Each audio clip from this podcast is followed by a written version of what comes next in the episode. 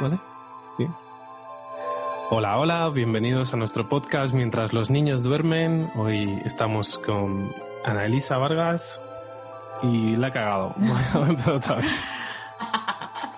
Hola, hola, bienvenidos a nuestro podcast Mientras los niños duermen. Yo soy David Lago. Y yo soy Stephanie Sánchez. Y bueno, bueno, hoy tenemos un podcast muy animado. Vamos a hablar de un tema muy serio y que nos toca a nosotros también mucho.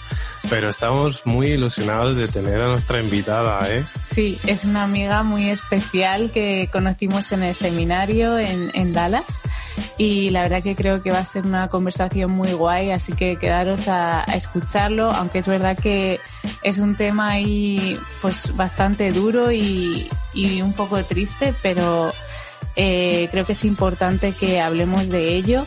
Así que voy a presentarla. Eh, nuestra amiga se llama Ana Elisa. Ella nació en Chihuahua, en México, y vivió allí hasta los 18 años.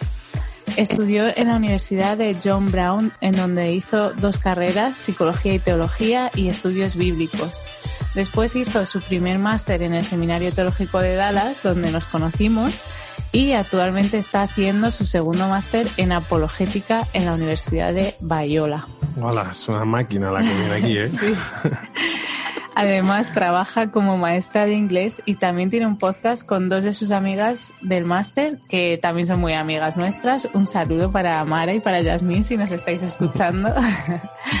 y os recomendamos muchísimo su podcast que se llama Hablemos de Verdad. Está súper bien, tratan un montón de temas de, de teología, de fe y de cultura y a todos los que os interesen estos temas, pues estáis muy bienvenidos a escucharlo y ella vive en Estados Unidos con su marido William y con su hijo Máximo. Y bueno, el tema que, que, vamos a hablar hoy, que ya lo habréis visto en el título del podcast, es bastante sensible, pero también es un tema del que no se suele hablar abiertamente y que parece que puede ser un poco tabú aún en nuestra sociedad. La realidad es que el 20% de las mujeres que se quedan embarazadas pasan por un aborto espontáneo pero cuando esto nos pasa, nos podemos sentir como que somos la única en el mundo que le ha sucedido esta cosa tan triste, ¿no? Y nos podemos sentir también muy solas. Y bueno, Anelisa, tú y yo vamos a hablar de esto hoy. Eh, tenemos también la perspectiva de David, que es que, ha pasado por esto. O sea, eh, yo tuve eh, un aborto antes de tener a Chloe, a mi primera hija y fue pues fue un aborto espontáneo. Y bueno Ana Elisa tú también pasaste por esto también fue tu primer embarazo. Eh, y parece que, que, que es una cosa que a lo mejor no nos pasa a muchas pero en realidad sí eh, bueno, antes de nada, bienvenida Ana Elisa, ¿cómo estás? Ay, muchas gracias, de verdad. Muchas gracias por invitarme. Es un privilegio para mí estar aquí con ustedes, de verdad. Muchas gracias a ti por venir y por estar dispuesta a hablar, a hablar de esto que es un tema también bastante personal. Sí, muchas gracias, ¿eh? es un placer y vamos a dar luz a este tema un poquito. Sí, ¿quieres contarnos un poco cómo pasaste por esto? Cuéntanos hasta dónde tú te sientas a gusto de contarnos.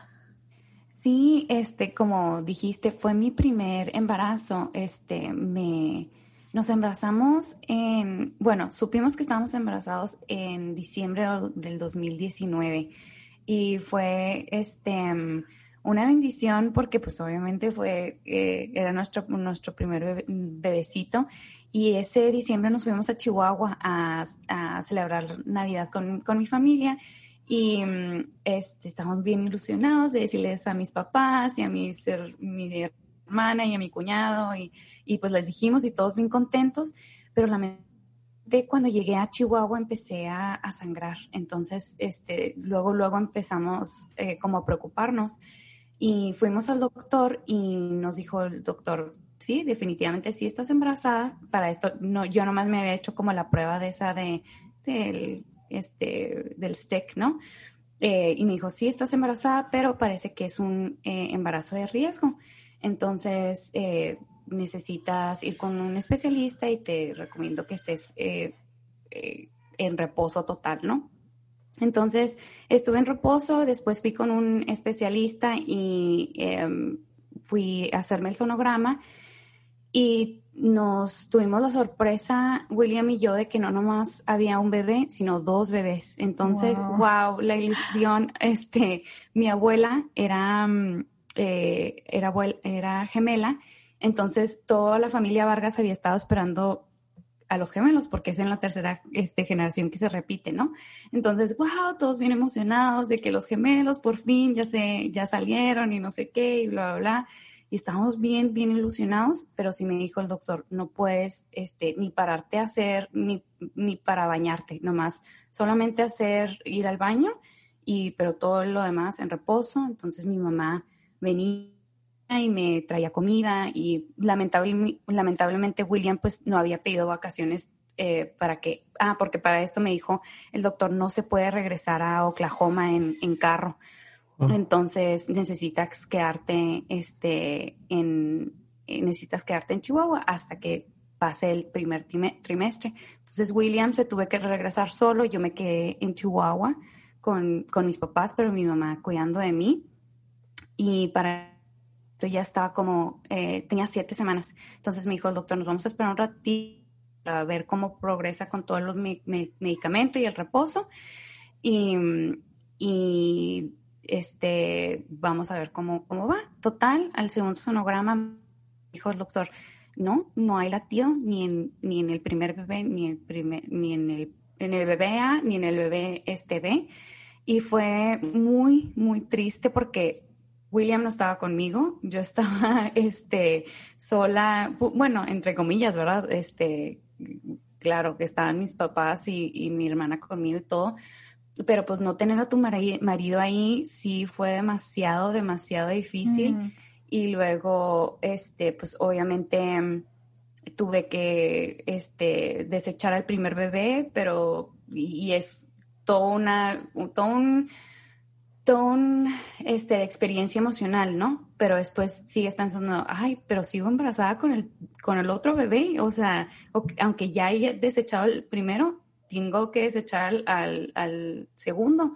Entonces, eh, no, no, no teníamos, este, no, no pasaba nada con el segundo bebé, entonces tuve que tener un em, legrado, entonces tuve que hacer, ir al hospital y todo, y obviamente otra vez esto sin William, ¿verdad? Mi mamá ahí acompañándome y todo, y pues sí, eh, fue muy difícil también la recuperación, porque no es como que eh, ah, después de que tienes el grado, ay, vámonos a, Oklahoma, o sea, todavía tenía que estar en reposo y todo eso, y, y fue muy difícil emocionalmente, espiritualmente, físicamente, la verdad es que es algo bien, bien, este, bien difícil y como dices, o sea, es algo que casi no se comenta y qué triste, ¿no? Porque a veces las mujeres pasan por esto solas. Eh, a veces he escuchado de mujeres que ni siquiera le comentan a su esposo y lo pasan, lo experimentan solas, entonces sí fue algo muy, muy, muy difícil. Oh, sí, nosotros cuando me acuerdo que se lo comentamos a unos amigos, igual nosotros no sabíamos nada de que estos amigos habían quedado embarazados ni nada, igual ellos nos hablaron también de que tuvieron un aborto en su primer embarazo y, pudimos eh, pues conectar mejor con ellos y, la verdad que es un tema tabú eh, que muchas veces se quiere llevar solo pero, pero bueno, para eso estamos aquí, para dar luz a, este tema. Hemos pasado nosotros por, el, por la misma situación. Es, es difícil y, y yo tengo la esperanza de, de ver a, a, un pequeño ahí esperándome. Eh, y, y, sé que, que, está bien cuidado, sé que está, que está con Jesús. Y, bueno, es, es, nuestra esperanza, ¿no? Eh, tenemos fe en ello, porque son vidas y, y, los amamos, aunque no estén. Sabemos que, que, Jesús les, les, ha puesto nombre y para nosotros es algo muy importante, ¿verdad? Sí. ¿Cómo procesasteis la, pérdida de vuestros eh, primeros hijos? ¿Cómo llegasteis a aceptar su partida, Analisa? Pues eh, eh fue algo tan, tan em, tan chistoso, por así decirlo, porque empecé mi año, como les digo, supe que estaba embarazada en diciembre, ¿no? Entonces duré como un mes y medio, entre, sí, un mes y medio, pues en reposo. Pero ese año del 2020 empecé mi, empecé mi año leyendo Job. eh, yo sin, todavía sin saber que iba a, eh, perder a los bebés. Entonces empecé a estudiar Job y eh, a profundidad y, empecé a ver cómo Job procesaba su pérdida, ¿no? Mm, de, de, todo, o sea, de bienes, de familia, de este, hasta de salud. Y, y cómo llega a la conclusión Job de que yo quién soy para decirte cómo debes de, de, hacer las cosas, Dios, ¿verdad? Porque Dios le dice, le, le muestra, le contesta, después de que está tan eh, varios, eh, varios tiempo callado el Señor, le dice, le, le enseña cómo, cómo le doy, cómo, cómo, se, cómo come el, el, ave y cómo este, eh, le doy lluvia al, al este a las plantas y cómo da toda su provisión, ¿no? En todos los aspectos del mundo y del universo. Y, le, y entiende Job de que la sabiduría está mucho más arriba que la de él y que su soberanía está eh, fuera de su comprensión. Y eso me ayudó mucho a mí a procesar la pérdida, de que yo decía, así como Dios es completamente bueno, Dios es completamente soberano. No, un atributo no es más alto que el otro. Entonces, si yo entiendo perfectamente que Dios es totalmente, totalmente soberano y totalmente bueno, entonces puedo procesar esta pérdida eh, en, entendiendo eso. Dios eh, no se le escapó, no fue como que, ups, ay, perdón, este, no, no estuve cuidando de los bebés de Anelisa. No, o sea, él estaba totalmente en control de, esa situación, pero a la vez entendiendo de que todos los planes para el Señor, para conmigo, son de bien. No, y no me refiero al bien de que, que quiera darme muchos hijos o que quiera darme muchos, mucho dinero o que quiera darme, este, no sé, bienes materiales o lo que sea. No, el bien que Dios tiene para mí es que yo sea más como Cristo. Entonces, si esa es la verdad que yo que, yo entiendo y que pongo mi fe, entonces sé que los planes de Dios para conmigo son de bien, aun y cuando esto era muy, muy triste y muy, muy difícil de procesar, entendiendo esta verdad, yo decía, ah, ok, el Señor está en control y va a usar esto para que yo me transforme más como el Señor Jesucristo. Juana Elisa, la verdad que qué forma de, afrontarlo. Eres un ejemplo, yo creo, para, para mí, para muchas personas que, que lo han pasado mal y que muchas veces no sabes por dónde coger la situación. Pero bueno, me alegro que, que pudieras entenderlo así y que, que, el Señor te hablara a través de, de Job de esa manera tan increíble. Y luego quería preguntarte, has mencionado entonces la Biblia como algo que te ayudó, ¿no? Eh, pero ¿hay alguna personas, supongo que tu familia, tu marido, pero cuéntanos qué personas y o cosas, como películas, eh, libros, no sé, en momentos así todo, todo vale, ¿no? Sí. ¿Qué, ¿Qué cosas fueron clave para ti para poder superar la pérdida? Definitivamente, como lo dije, no solamente la Biblia y, y, la presencia del Señor, el Espíritu Santo hablando a mi vida, pero segundo, las personas, o sea, de que abiertamente la venían amigas que igual y no tenían que decir de que, oye, que te sientas mejor o que todo va a estar bien, pero simplemente la presencia de ellas sentadas conmigo, platicando, trayéndome este comida o este simplemente su presencia, o sea, la presencia de mi mamá, de mi papá, de mi hermana, sentado ahí conmigo porque pues otra vez no podía yo este y estar para arriba y para abajo, ¿verdad? Yo tenía que estar acostada. Entonces, eh, la presencia de, personas que te aman, que estén ahí contigo, fue increíblemente un, apoyo definitivamente incondicional para mí.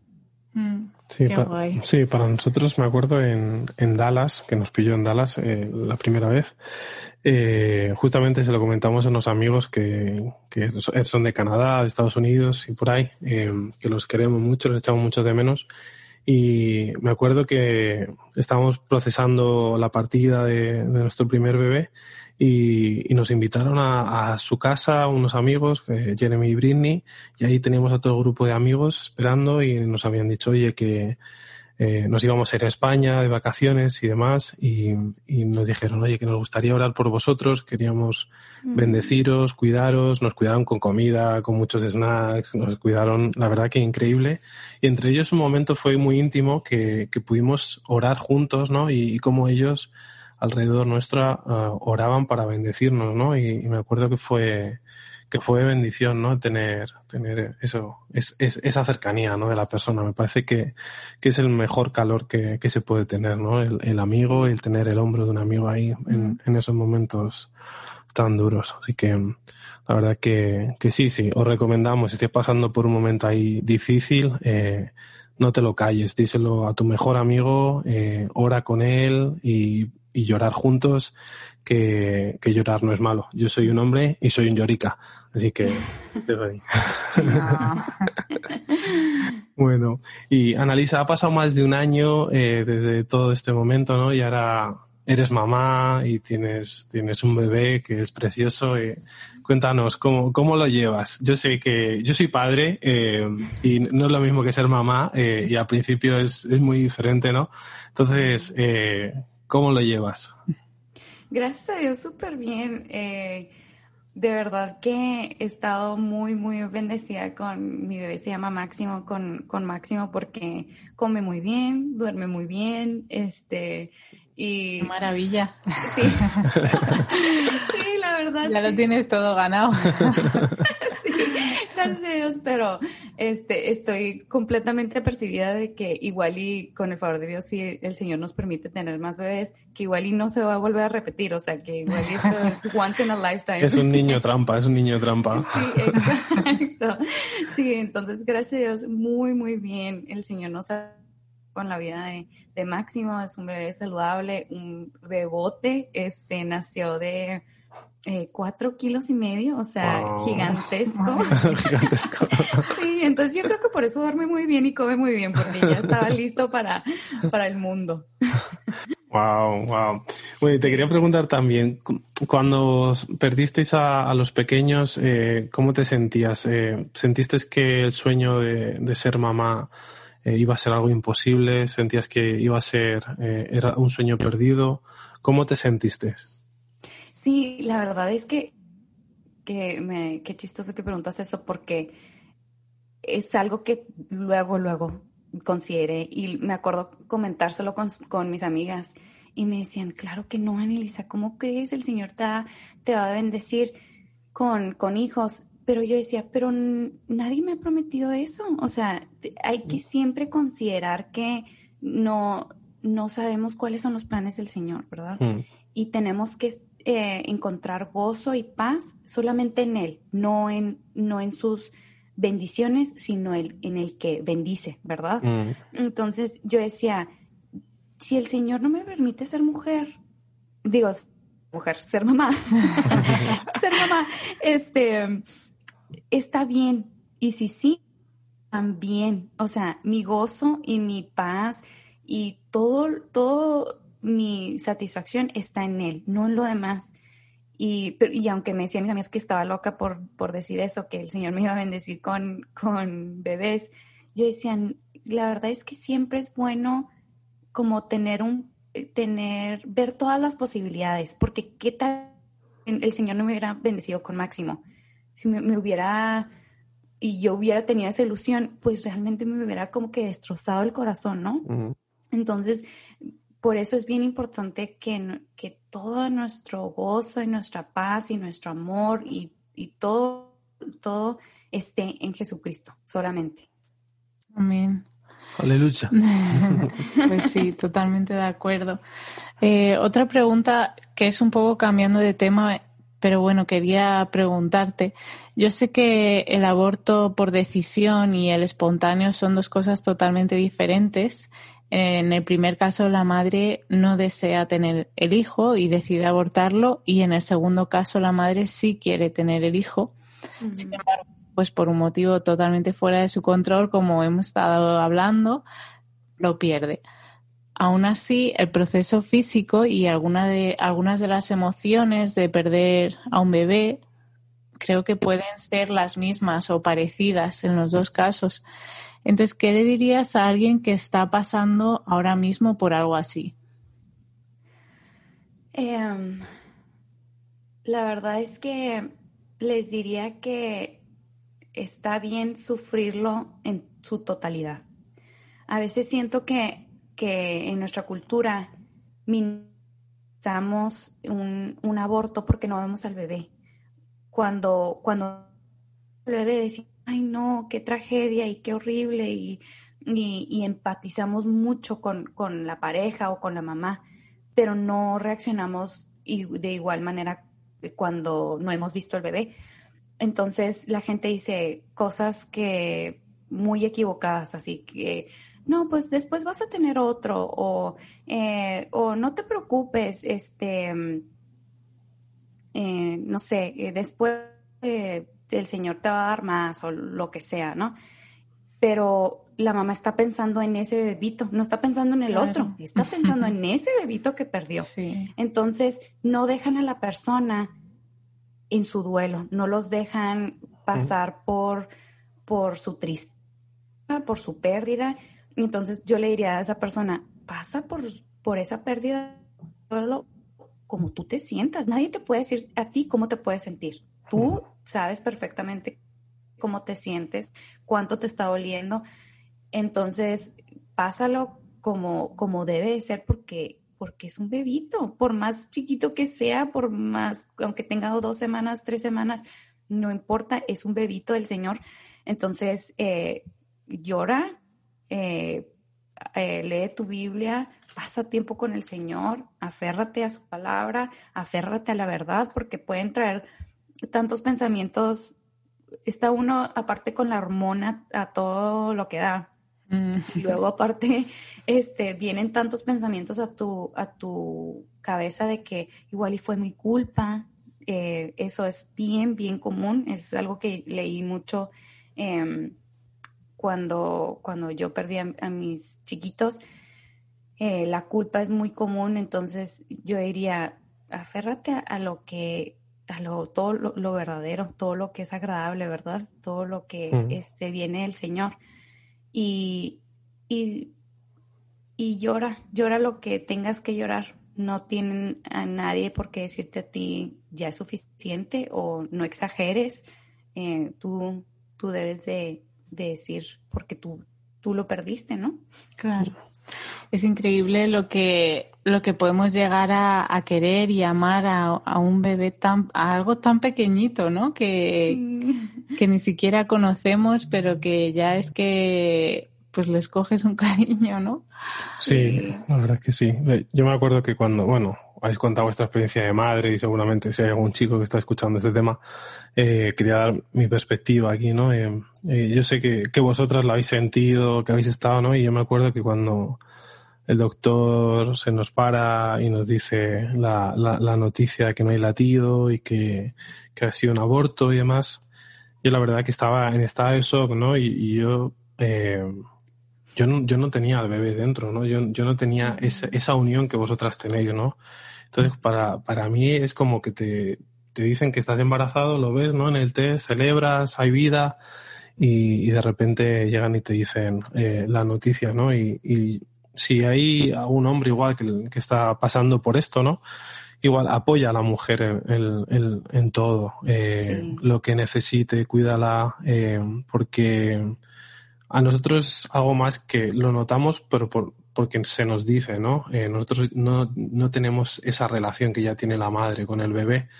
Eh, es, es, así, entonces eh, cuídala, eh, ámala, respeta, dala su tiempo, llora con ella, pregúntala cómo se siente. Entonces eso, animarte, animarte a eso, al que, al que estés escuchando, ¿no? Que esto no solo es una conversación eh, de madres, sino también estamos ahí eh, los padres y me imagino que William tuvo su proceso también en todo esto y sobre todo la distancia. Tuvo que ser muy, muy duro. Y, y, nada, pero bueno, vamos a, a, concluir el podcast con esta entrevista super guay, con la pregunta del millón, que tenemos, que, que es la que hacemos muchas veces a nuestros invitados. Y, y bueno, aquí va, ¿eh? ¿Qué tres cosas te llevarías a una isla desierta? Para vivir. O sea, así es lo último que tienes y tienes que llevarte tres cosas a una isla desierta. ¿Qué tres cosas elegirías? Y no vale decir a William, a Máximo, que, seguramente te lo lleves, seguramente te lo lleves. Pero si estás con ellos, ¿qué tres cosas te llevarías? Uy, pues ya lo tenía en la lista y dije, bueno, William, Máximo.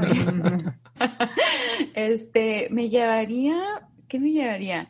Me llevaría definitivamente. ¿El qué? ¿El qué? Perdona que se, ha cortado. Protector solar. Ah. Sí. Protector solar. muy bien. Este, la Biblia, definitivamente, porque aunque, aunque estudiamos la Biblia y fuimos al seminario y tenemos algunos libros memorizados, no tenemos toda la Biblia memorizada. Entonces, necesitaría la Biblia conmigo. Este, y el tercero sería ¿Qué sería? Em, yo creo que semillas, semillas de frutas y verduras para poder plantarlas en, en, mi, en mi isla y tener a mis frutas. Muy bien, muy bien pensado, con estrategia y todo de supervivencia. Ahora viene la pregunta, ¿has plantado algo en tu vida? ¿Has plantado, una semilla? Sí, no, pero, pero William sí. ah, vale, vale. Aprovecha de William ahí. Bueno, yo sí quería hacerte otra última pregunta. ¿Ah, sí? ¿Había una más por ahí? Ah, vale, vale. Sí, es que se me ha ocurrido y no puedo terminar sin hacerla. A ver, eh, Ana Elisa, eres madre, eh, estudias un máster y también estás trabajando, ¿no? Sí. De cómo lo haces. Este, la verdad es que es, es, es mucha estar organizada, muy, muy, muy, muy organizada pero si no sale, este, si no sale, hay que estar tranquila, o sea, no, no perder la cabeza, pero sí eh, mucha organización.